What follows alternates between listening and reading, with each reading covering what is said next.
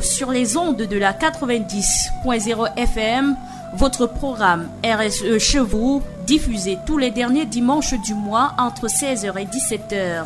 RSE chez est un programme spécial pour les jeunes qui s'intéressent à l'entrepreneuriat et à la responsabilité sociétale des entreprises au Cameroun et ailleurs.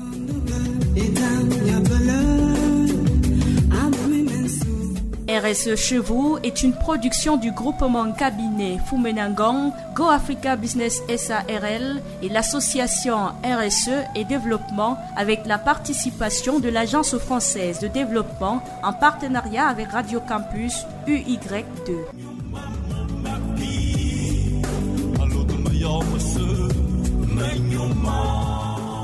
Amis auditeurs, bon après-midi et bon dimanche. Bienvenue dans notre programme RSE chez vous sur Radio Campus FM 90.0 UY2.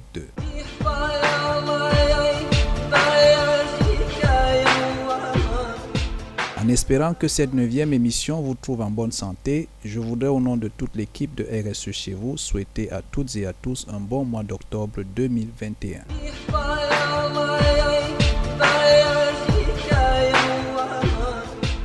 Nous vous proposons d'aborder une seconde fois ce dimanche le thème sur les syndicats et la responsabilité sociétale des entreprises, en abrégé RSE en Afrique. La première partie introductive de ce thème a été abordée le mois dernier. Nous avons parlé essentiellement de la genèse des syndicats, de l'actualité et des difficultés d'exercice syndical dans les entreprises au Cameroun. Nous étions en présence de M. Célestin Bama Sengima, qui nous fera l'honneur d'intervenir tout à l'heure en ligne. Nous donnerons la parole tout à l'heure au docteur Tiassé. Il profitera pour se présenter. Nous sommes également en compagnie de M. Foumena Cédric, qui nous vient de Douala, qui a effectué le déplacement pour l'émission. Avec nos panélistes de ce dimanche, nous allons vous entretenir sur la question centrale des droits humains et celle de la bonne gouvernance en entreprise au Cameroun.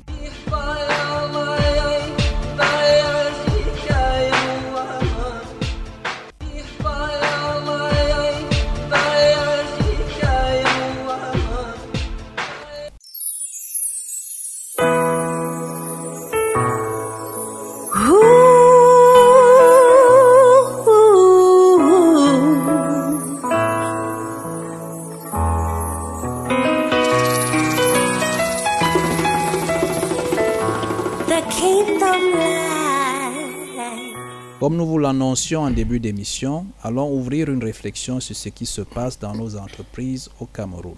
Est-ce que les droits humains sont respectés en entreprise? Est-ce que la responsabilité sociétale des entreprises est effective? Docteur Tassé, pouvez-vous vous présenter pour nos auditeurs, s'il vous plaît? Bonjour et bienvenue. Bonjour, monsieur Biboum Kleber. Bienvenue sur notre plateau. Merci. Merci et bonjour euh, à vos nombreux auditeurs. Alors, je suis le docteur Tsassé Sarah Gislain Grégory, enseignant d'université, précisément à l'université Yaoundé 2, soit à la faculté des sciences juridiques et politiques. Par ailleurs, consultant au Bureau international du travail. Merci d'avoir accepté l'invitation qui a été faite par euh, Cédric Foumena, avec qui nous avons eu le privilège de préparer cette émission.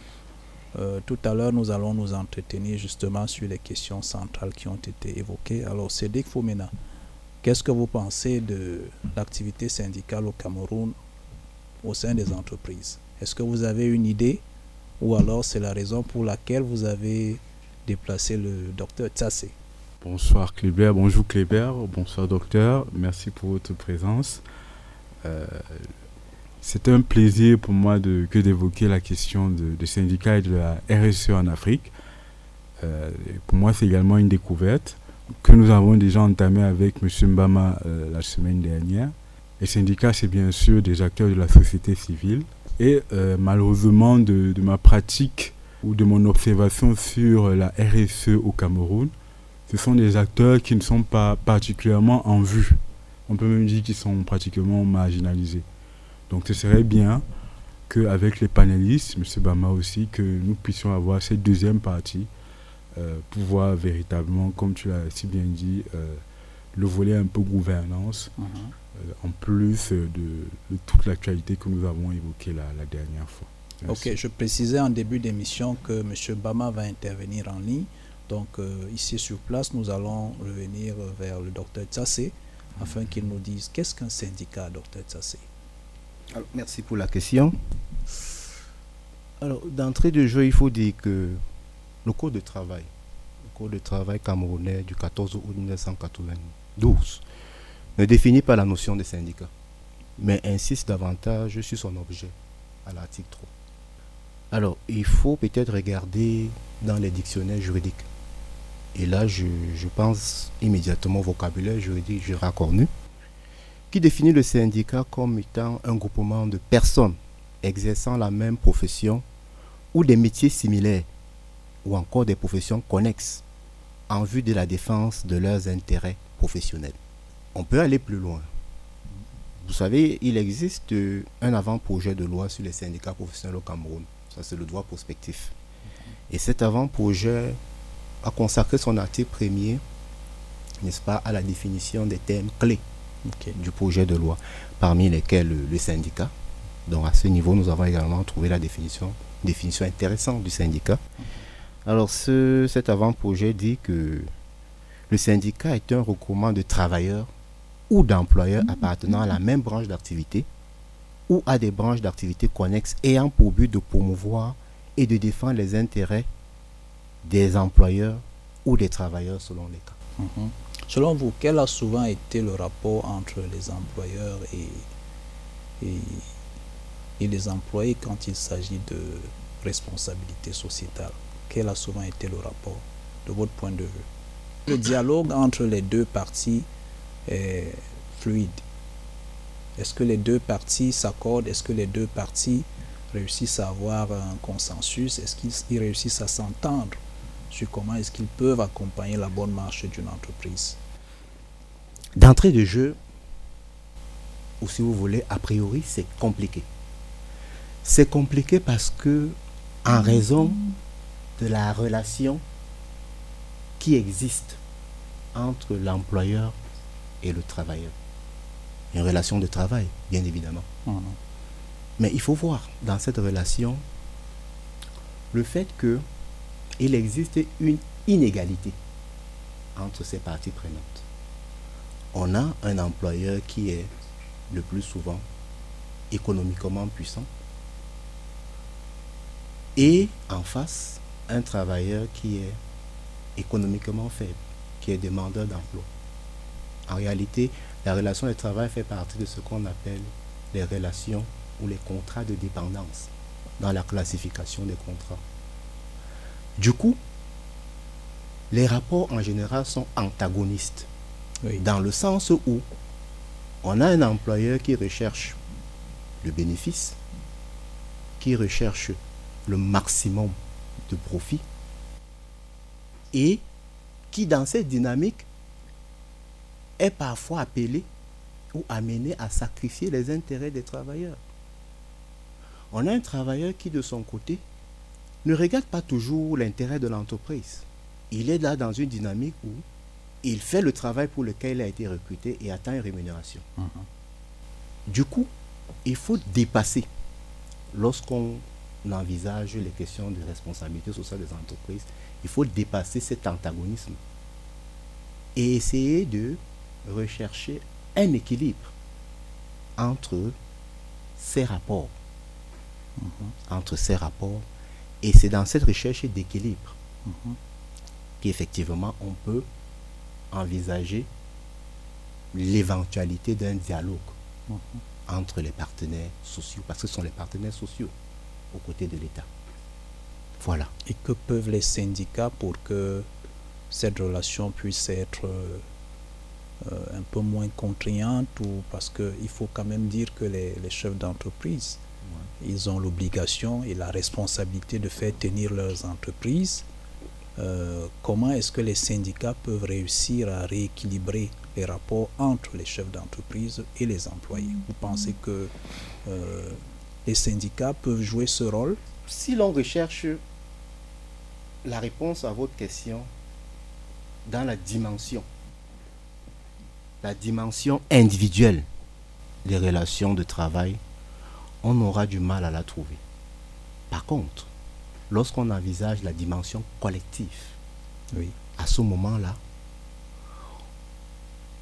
on n'est plus dans les rapports de subordination, mais plutôt dans des rapports d'égalité.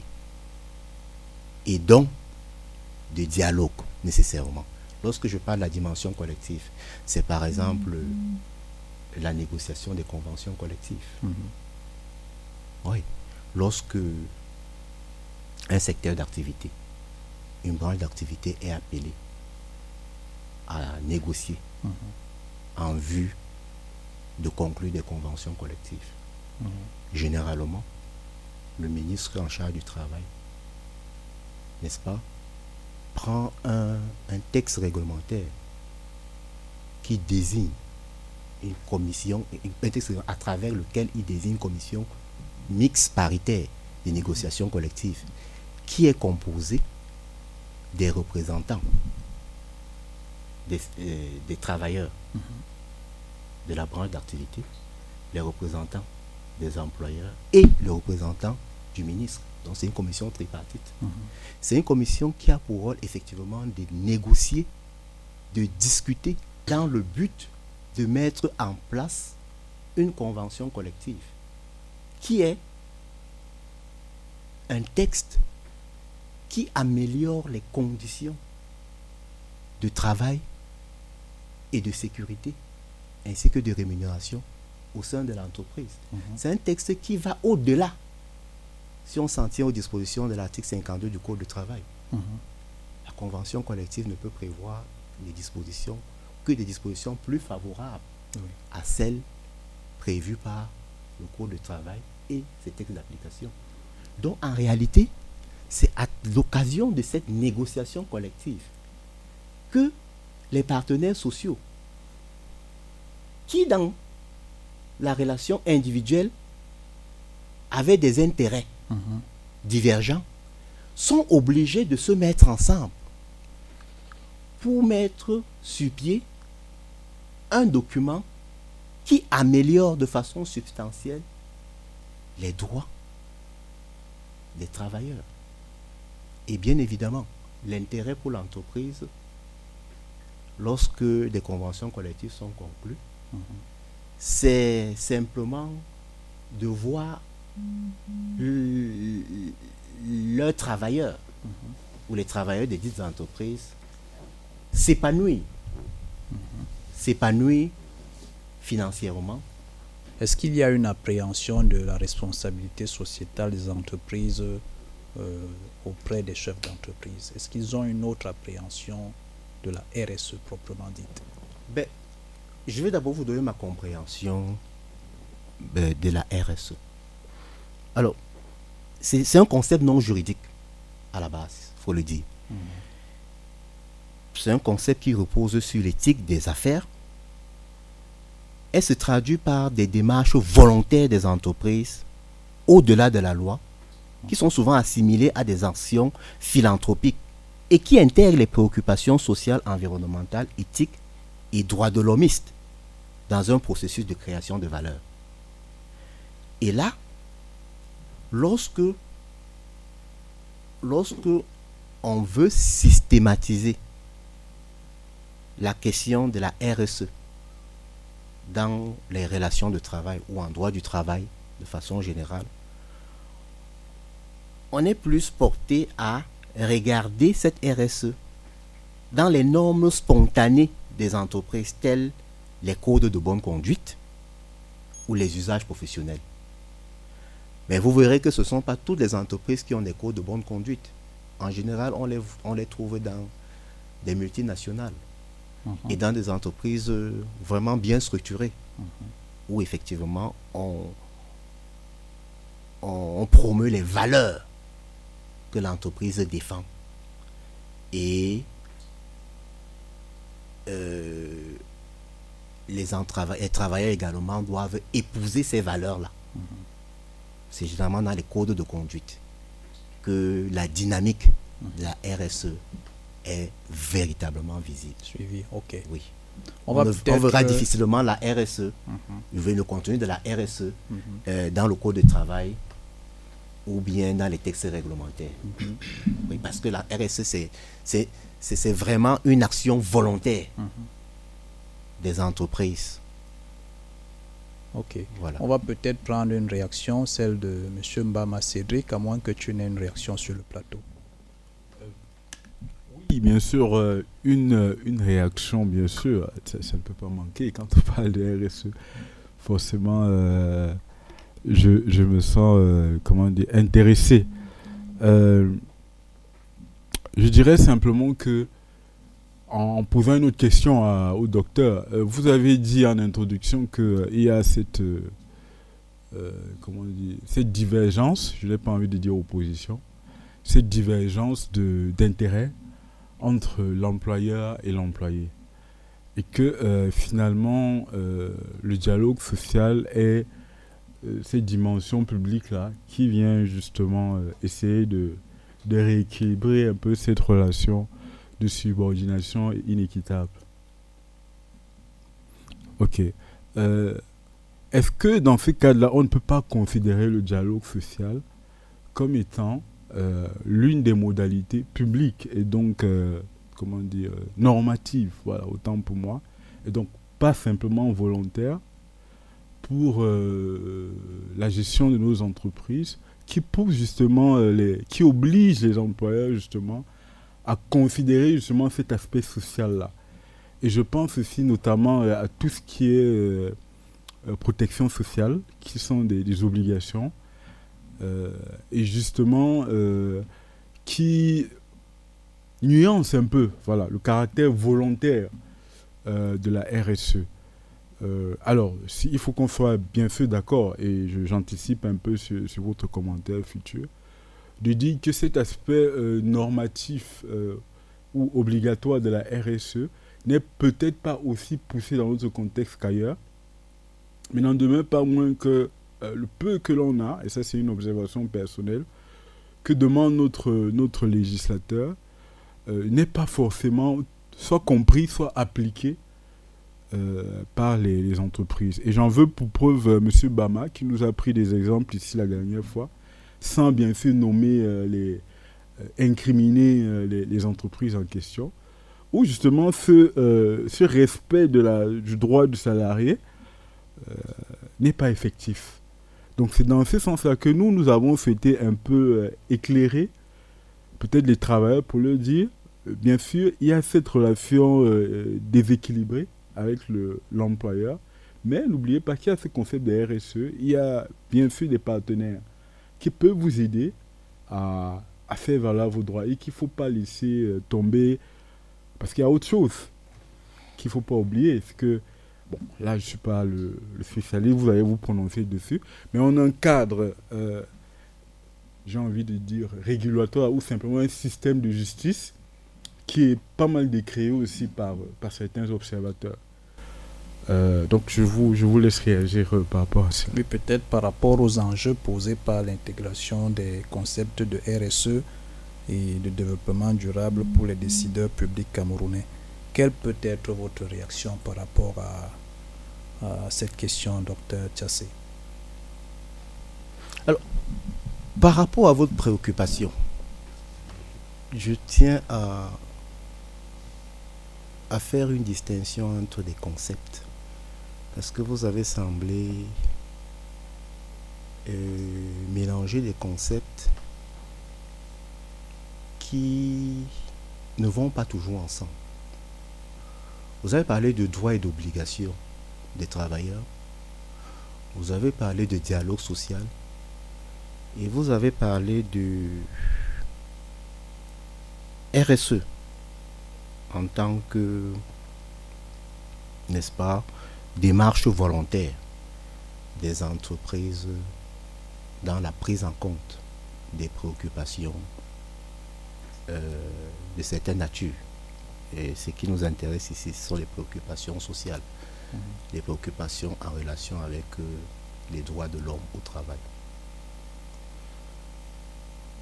Mais si on part du fait que on part de ce que la RSE n'a pas un caractère contraignant, il faut comprendre que c'est une préoccupation. C'est une action volontaire. C'est pour ça qu'on situe la RSE au-delà, au-delà des obligations des employeurs. Et donc, le dialogue social, oui, peut permettre de rééquilibrer ces rapports antagonistes. Parce qu'effectivement, en matière de négociation ou d'exécution, ou même de cessation des relations de travail, on a besoin du dialogue. Le dialogue dans la recherche des mesures alternatives au licenciement pour motif économique. Le dialogue lorsque on souhaite modifier des clauses substantielles dans un contrat de travail. Mhm. Le dialogue au moment de la conclusion d'un contrat de travail. Oui, parce que le contrat peut être de gré à gré. Il peut également être d'adhésion. En général, et ça dépend. Le gré à gré, c'est que toutes les clauses sont négociées par les parties. Alors que le contrat d'adhésion, c'est que le contrat est pré-rédigé par une partie. Et l'autre accède simplement en, en signant. en signant à sortir de la mention lui approuvé. Oui, le dialogue social permet, dans une certaine mesure, de rééquilibrer ces rapports antagonistes, mais pas la RSE. Moi, je je, vois pas comment, la faire RSE comment faire pour que la RSE puisse commencer à véritablement euh, s'appliquer? Dans des entreprises qui emploient des personnes et qui, ces personnes-là, ont forcément des, des droits qu'ils revendiquent, ou alors ces personnes-là ont euh, une activité qu'ils doivent mener et qui en retour doit euh, pouvoir leur permettre d'améliorer leurs conditions de vie. Comment dans ces conditions euh, une organisation comme l'Organisation internationale du travail, l'OIT, le ministère en charge du travail, comment ces organisations peuvent-elles amener justement les entreprises, peut-être pas forcément de façon contraignante, mais les amener à prendre en compte les préoccupations sociales des travailleurs. Je vous ai dit au départ que la RSE n'est pas un concept juridique. Je suis d'accord. Et du coup, les juristes ont beaucoup de peine à, à intégrer, à intégrer ce concept dans, dans les usages. Est-ce que c'est l'affaire des autres, Cédric? Peut-être que tu... Non, non, non, Je, je, je, réponds à votre question. Mhm. Donc au départ, c'est ça. Mais, on va dire qu'au fil du temps, le concept s'est imposé aux juristes. Mhm. Tenez par exemple, vous avez parlé de l'Organisation internationale du travail. Mhm. Dans ses études sur la RSE, euh, il s'est trouvé que lorsqu'on analyse la déclaration de 98 sur les principes et droits fondamentaux des travailleurs, cette déclaration invite tous les États membres, qu'ils aient ratifié ou non certaines conventions, à les intégrer et à les appliquer ou à encourager leur application en leur sein. Et il s'agit principalement euh, de, de, quatre principes qu'on a vite fait d'appeler les, les principes fondamentaux de l'homme au travail. La liberté d'association et de reconnaissance effective du droit et négociation collective, l'élimination de toute forme de travail forcé ou obligatoire, l'abolition effective du travail des enfants et élimination des discriminations en matière d'emploi et de profession. Qu'est-ce que, qu'est-ce que cette déclaration euh, recommande Elle invite les États membres de l'OIT qui ont ratifié parce que chacun des principes est prévu par les conventions de l'OIT. Maintenant, une convention en général, n'est applicable, en convention votée au niveau de l'OIT, n'est applicable à un État membre que lorsque cet, État, a procédé à sa ratification. Mhm. Mais dans le cas de la déclaration 98, l'OIT dit les États membres qui ont ratifié les conventions qui contiennent ces principes ou qui ne l'ont pas fait doivent, c'est une invite de ces États-là à intégrer ces principes. Parce que ce sont des principes euh, fondamentaux de travail. Doivent les appliquer. Voilà. C'est-à-dire que c'est, c'est, une préoccupation de l'OIT qui invite les États de façon, à travers une démarche volontaire, à intégrer ces principes-là dans leur ordonnancement juridique. Ok, docteur. Et là, il y a quand même une idée de RSE. Mhm. Dans le sens où l'organisation internationale invite les États qui n'ont pas ratifié certaines conventions, mhm. n'est-ce pas, à s'intéresser à des règles fondamentales en matière de droits de l'homme au travail. Voilà des pistes. Voilà des pistes de compréhension de la RSE internationale, comme vous avez dit, mhm. au niveau des, des États. Docteur, tout à l'heure, quand vous parliez des principes, j'ai ouï dire que l'OIT recommande vivement que le travail forcé, le travail des enfants euh, puisse être euh, d'une manière ou d'une autre euh, prohibé, interdit. Bien sûr. Et notre code de travail intègre ces règles-là. Quels commentaires pouvez-vous faire, par exemple, sur le travail des enfants dans un secteur comme celui de la mine, dans notre pays, au Cameroun? Bon, vous savez, le juriste est prudent. Mhm. Et nous n'abordons pas la question du travail des enfants en y mettant de, l'émotion. En général, on, on y met beaucoup d'objectivité. Déjà, c'est quoi le travail des enfants? Parce qu'il faut comprendre les concepts avant de répondre aux questions. Oui. Lorsque on s'intéresse à la Convention des Nations Unies sur les droits des enfants, oui, parce que voilà un texte international ratifié par le Cameroun qui définit au moins le concept d'enfant. Alors on dit que c'est toute personne humaine de l'un ou l'autre sexe qui est âgé de moins de 18 ans. Voilà la définition de l'enfant. Moins de 18 ans. Oui. C'est le critère de l'âge qui permet de définir l'enfant. Et vous verrez, ça veut dire que on assimile l'enfant au mineur. Parce qu'effectivement, les dispositions du Code civil définissent le mineur mhm. comme euh, toute personne âgée de moins de 18 ans. Voilà. Bon, mais ça, c'est le Code civil français applicable au Cameroun. Mhm. Voilà. Euh, non, le Code civil va à 21 ans. Ça, c'est la. Camerounais? Oui. Ok. au plan civil, mhm. on est mineur lorsque on a moins de 21 ans. Ok. Mais revenons même à la Convention des Nations Unies sur les droits des enfants. Vous avez vu la définition que nous avons donnée? Mhm. Alors, lorsqu'on va dans le Code de travail, il n'est pas sûr que ces définitions tiennent.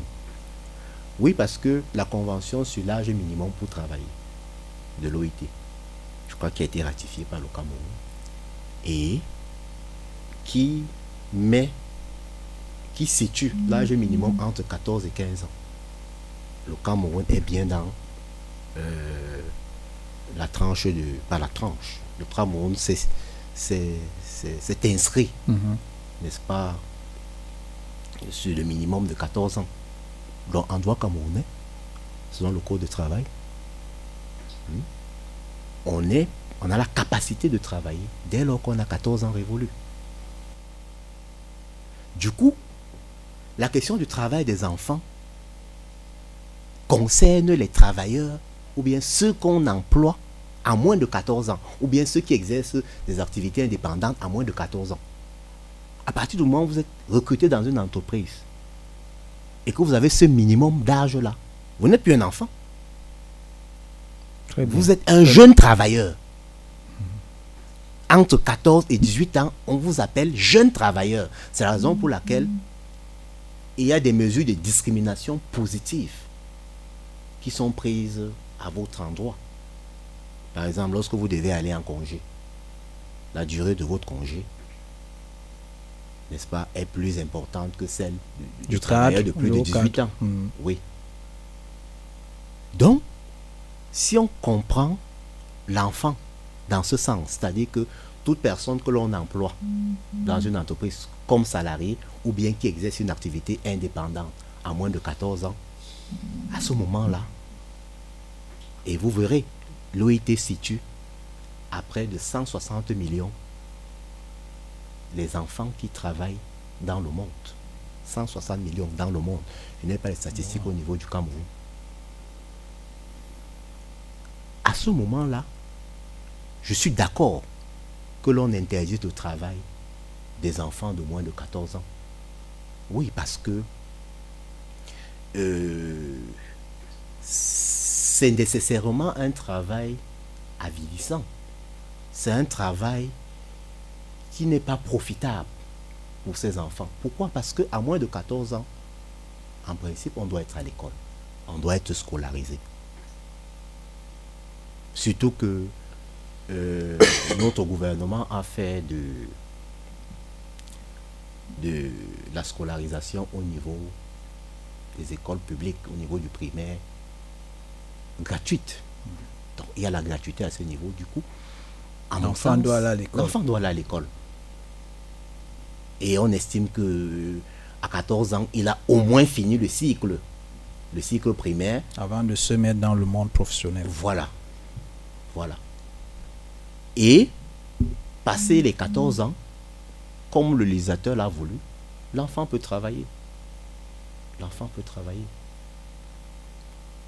Mais, de toute évidence, il existe quand même des pires formes de, des pires formes de travail. Et vous verrez que même à ce niveau-là, il est interdit aux enfants, aux jeunes de moins de 18 ans, n'est-ce pas, d'exercer ces pires formes-là. Ok. Vous avez parlé des, des mines. Voilà. Il y a des textes en droit camerounais sur la question. Mais je dis, il faut aborder la question du travail Avec des beaucoup enfants de délicatesse. avec beaucoup de délicatesse. Parce que qui est enfant? Si vous Il faut d'abord définir qui est l'enfant. quelqu'un qui a 4 15 ans est enfant, Mais il peut travailler. il n'est pas sûr qu'un travailliste ou qu'un expert du droit du travail vous suive dans cette démarche. Simplement parce que le législateur a dit à 14 ans on peut Il peut travailler. À ce moment-là, on n'est plus enfant. On est jeune travailleur. À moins de 14 ans,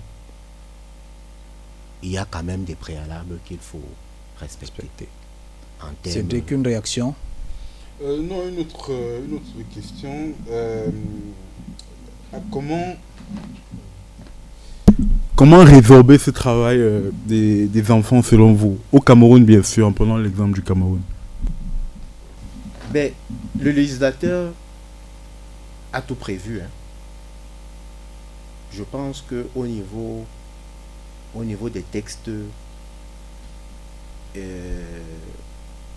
de nombreuses choses ont été faites dans le sens de l'interdiction du travail des enfants. Il faut davantage situer la réponse à votre question dans la mise en œuvre c'est-à-dire la pratique. Et là, oui, je parle de la pratique parce que il n'est pas surprenant de voir des enfants de moins de 14 ans, surtout pendant les vacances, exercer des activités euh, lucratives. Et c'est de ça qu'il s'agit, c'est le travail des enfants. Moi, je pense que un ministère comme le ministère de la promotion de la femme et de la famille, quand je dis femme et famille, dans famille, vous voyez bien l'aspect enfant devrait euh, renforcer la sensibilisation. Oui, devrait renforcer la sensibilisation au niveau des familles sur les effets néfastes du travail des enfants. Je veux parler des jeunes de moins de 14 ans. D'accord. Donc le législateur a prévu des mesures assez efficaces Mais il se trouve que leur mise en œuvre est difficile. Est difficile. À votre suite, docteur, je voudrais prendre une réaction de Cédric Foumena, qui a certainement mené des recherches euh, dans, la, préparation de cette émission.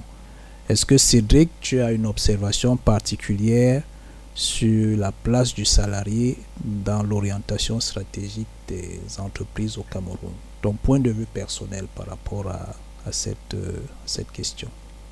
Merci Kléber. Humblement, je, je dirais que euh, il y a, il y a euh, au moins deux manières de, de, répondre à cette question, euh, qui est vraiment en lien avec euh, la thématique du jour, ce syndicat RSE en Afrique. Mmh. Parce que là, nous abordons une des questions centrales de la norme sur ISO 26000 sur la gouvernance des organisations. Alors, dans, sous d'autres cieux, ok, je crois que c'est notamment l'expérience allemande il y a euh, une sorte de, co-construction, de co-gestion en fait euh, des, entreprises, où vous avez justement les syndicats qui ont une place centrale euh, dans la gestion même des grandes entreprises. Donc la place du salarié est fondamentale parce que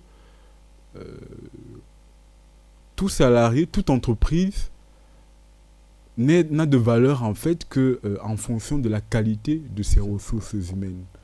Et là, nous mettons même, euh, nous incluons notamment euh, le chef d'entreprise s'il est salarié dans l'entreprise, bien sûr.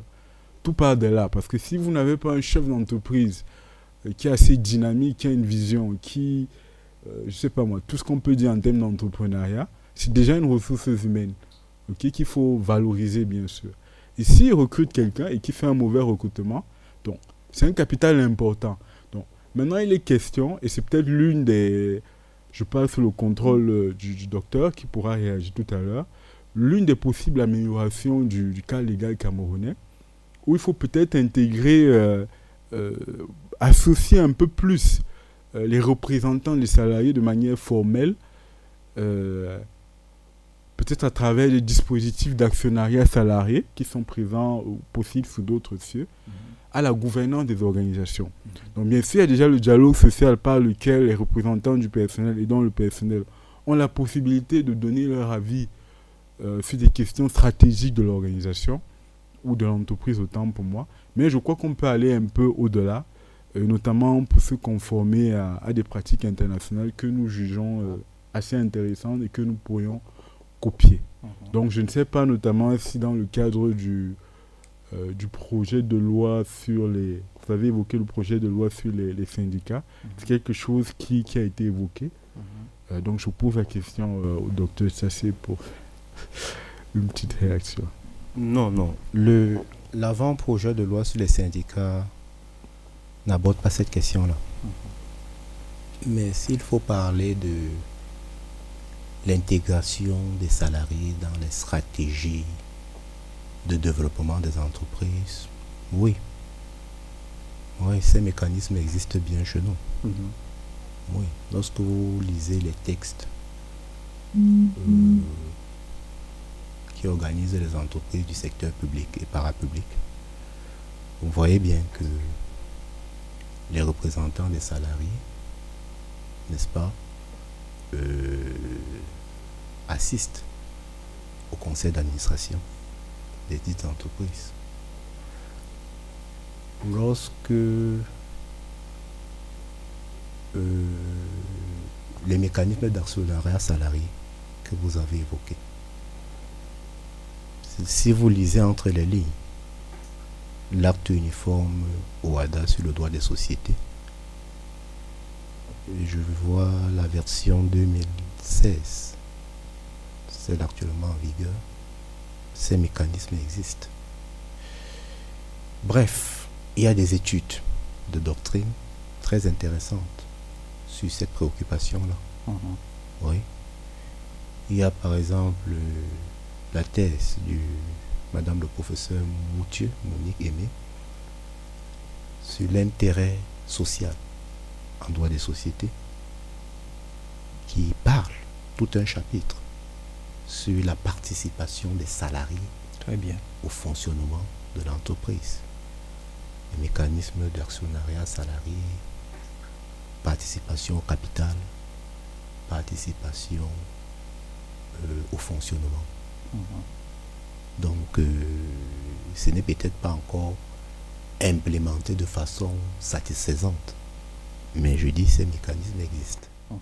Merci, Il faut docteur. rappeler, docteur, au passage, que vous êtes euh, l'auteur euh, du livre Les dimensions du droit syndical au Cameroun, qui a été préfacé par euh, euh, Jean-Marie Chakwa, euh, paru chez l'Armatan au Cameroun. Donc, vous êtes bien renseigné sur ces questions de, de liberté syndicale. Et une question me vient à l'esprit, puisque nous n'avons pas pu avoir M. Bama en ligne, afin qu'il puisse réagir. Quels peuvent être les freins et comment les lever au niveau de la liberté syndicale au Cameroun Alors, je vous remercie pour cette question parce que c'est c'est- c'est vraiment le cœur de mon ouvrage. Alors, d'entrée de jeu, il faut dire que le principe de la liberté euh, syndicale est, est consacré par la constitution camerounaise, la nôtre, celle du 18 janvier 1996, au niveau du préambule. Ce principe également existe dans la convention 87 de l'OIT que nous avons ratifiée en 1960 et également dans le Code du travail. Mais justement, lisons la Convention 87 de l'OIT. Elle dit, article 2, les travailleurs et les employeurs sans distinction d'aucune sorte ont le droit sans autorisation préalable de constituer des organisations de leur choix ainsi que de s'affilier à ces organisations à la seule condition de se conformer au statut de ces dernières. Donc, lorsqu'on parle de liberté syndicale, oui, c'est la liberté de se syndiquer, c'est-à-dire d'adhérer à un syndicat, ou de ne pas se syndiquer. C'est la liberté qui est reconnue, n'est-ce pas, aux organisations syndicales de fonctionner. Peut-être je vais me redire. C'est le, c'est le droit qui leur est reconnu de fonctionner librement. Et c'est également une certaine liberté dans la disparition des dix syndicats. C'est-à-dire qu'il n'y ait pas émission, soit d'autres organisations syndicales, soit de l'État dans le fonctionnement du syndicat. C'est ça la liberté syndicale. Et compris comme telle, vous verrez qu'en droit camerounais, il existe de nombreux freins à la liberté syndicale que nous indiquons dans notre ouvrage. Par exemple, au niveau de la liberté de constitution, le Code de travail qui traite des syndicats relevant du Code de travail, c'est-à-dire du secteur privé, et la loi de 67, son décret d'application de 68, sur, euh, sur euh, les, les syndicats non régis par le Code de travail, qu'on appelle trivialement les syndicats de fonctionnaires. Alors lorsqu'on a lorsqu'on interroge, lorsqu'on qu'on lit, lorsqu'on lit ces textes, on se rend compte que on fait de l'exigence d'un certificat d'enregistrement délivré par le, le greffier des syndicats, n'est-ce pas, une condition d'existence juridique du syndicat pour ce qui est des syndicats du secteur privé, ou alors l'exigence d'un agrément comme condition d'existence juridique des syndicats de fonctionnaires. Ce sont des atteintes flagrantes à la liberté syndicale. On a comme une substitution du régime de... de on a l'impression que au lieu d'appliquer le régime de la déclaration tel que prévu par la Convention 87 dans la constitution des syndicats, on applique plutôt le régime d'autorisation. Pourquoi? Parce que le législateur va plus loin. Il dit que tous les syndicats qui fonctionneraient en méconnaissance ou bien sans certificat d'enregistrement sont passibles de poursuites judiciaires. Ok. Ça veut dire que nous sommes en plein dans un régime d'autorisation. Au niveau du fonctionnement des syndicats, l'article 5 de la Convention 87 dit qu'un syndicat national d'employeur ou de travailleur a le droit de s'affilier à n'importe quel syndicat, organisation syndicale internationale de son choix. Mais sauf qu'en termes de, sur le plan national, la loi sur les syndicats de fonctionnaires indique que pour qu'un syndicat de fonctionnaires s'affilie à une organisation syndicale internationale ou étrangère, elle doit requérir, elle doit obtenir l'agrément du ministre en charge des libertés publiques. Je veux parler ici du ministre de l'administration territoriale. C'est une atteinte à la liberté syndicale. Bien évidemment, parce que sur le plan de la hiérarchie des normes, la convention ratifie à une valeur supérieure à la loi. Et au niveau de la dissolution des syndicats. Hmm? Hmm. Effectivement, la convention, toujours 87, parce que c'est elle qui pose le plus de problèmes. Lorsque on la confronte à notre législation interne, code de travail, ou bien loi, loi sur les syndicats. La convention 87 dit que euh, euh, les, les organisations des travailleurs et d'employeurs ne sont, pas sujettes à dissolution ou à suspension par voie administrative. Ça veut dire quoi? Simplement que le, greffier des syndicats ou le ministre en charge des, des libertés publiques, ce qui est des syndicats des fonctionnaires, l'un et l'autre n'ont pas le droit de dissoudre un syndicat mhm. pour une raison ou pour une autre. Les seules voies autorisées par la dite convention et les institutions en charge de son application, notamment le comité de la liberté syndicale, n'est-ce pas, c'est, c'est, la dissolution, les voies autorisées, je veux dire, mhm. c'est la dissolution par voie judiciaire des syndicats final, à côté de ces francs, au final, il faut simplement, comme premier remède, parce que j'ai deux remèdes que je propose, comme premier remède. Allons-y, docteur. Comme premier remède, réviser urgemment le cours de travail de 92. Parce que sur de nombreux points, il est, il est incompatible, il est en inadéquation avec la convention de 87 qui lui est supérieure sur le plan de la hiérarchie des normes. Mhm. Il faut rendre compatible. Il faut mettre en adéquation le code de travail avec cette convention. Ça, c'est la première chose. La deuxième chose, c'est simplement prendre une loi unique en matière syndicale. Comment, comment expliquer qu'il existe une une loi sur les syndicats du secteur privé et une autre loi sur les syndicats de fonctionnaires, alors que tous poursuivent la même finalité. Et lorsqu'on rentre même dans ces textes, il y a, il y a des incohérences, il y a même des contradictions. Oui, parce que, effectivement, le locaux de travail qui traite des syndicats du secteur privé, n'est-ce pas, euh, n'interdit pas à un syndicat national de s'affilier à une organisation syndicale internationale ou étrangère. La loi de euh, la loi de 69 de 68 qui traite des syndicats des fonctionnaires subordonne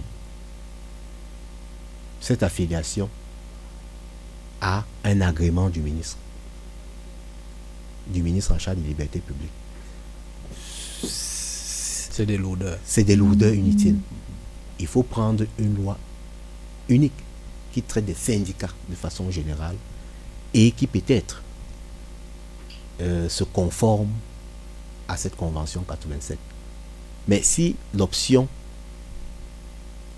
est finalement de prendre cette loi, il faudra donc indiquer que le code de travail ne régira plus la question syndicale. Voilà.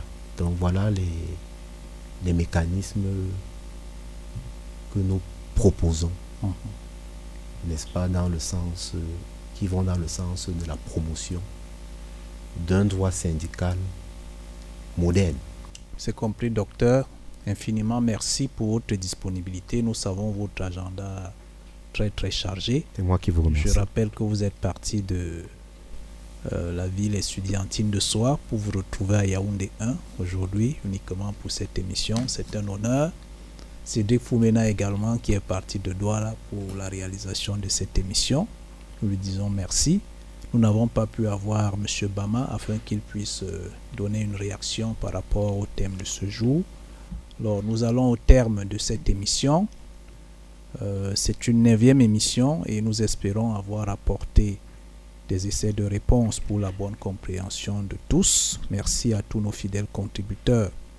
Alors pour aller plus loin dans les recherches sur le thème dominant du jour, je vous recommande le livre du docteur Tchassé Saha, Ghislain Grégory, sur les dimensions au droit du droit syndical autant pour moi au Cameroun, publié chez l'Armatan Cameroun. Le livre est disponible Oui, il est disponible. Ok, donc vous pouvez, vous pouvez aller directement à l'Armatan et demander cet ouvrage. Vous pouvez également aller sur notre page Facebook RSE chez vous, euh, dans laquelle vous allez retrouver le podcast de cette émission en intégralité.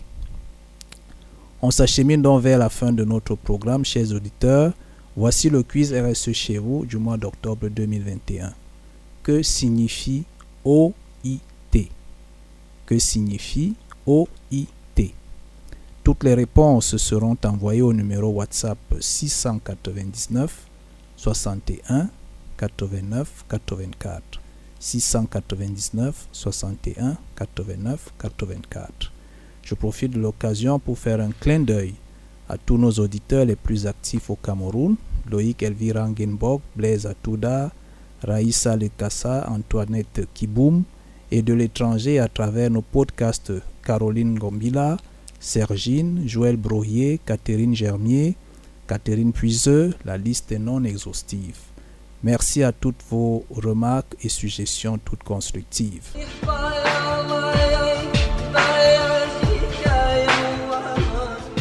Amis chers auditeurs, cette émission vous a été présentée par Cédric Foumena et Kléber Biboum au micro, avec la collaboration de Serge Michel Mbezele et Emendi à la mise en onde. Jean Cisco à la réalisation et Lambert Allo à la supervision technique. Nous vous reviendrons le dimanche 31 octobre 2021 entre 16h et 17h avec le même plaisir.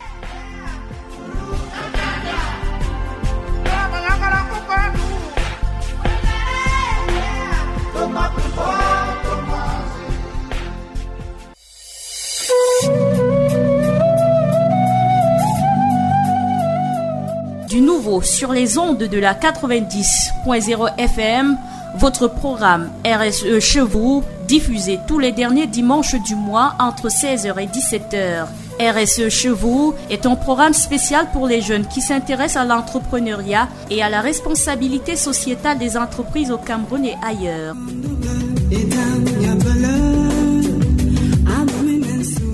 RSE chez vous est une production du groupement cabinet Fumenangong, Go Africa Business SARL et l'association RSE et développement avec la participation de l'Agence française de développement en partenariat avec Radio Campus UY2.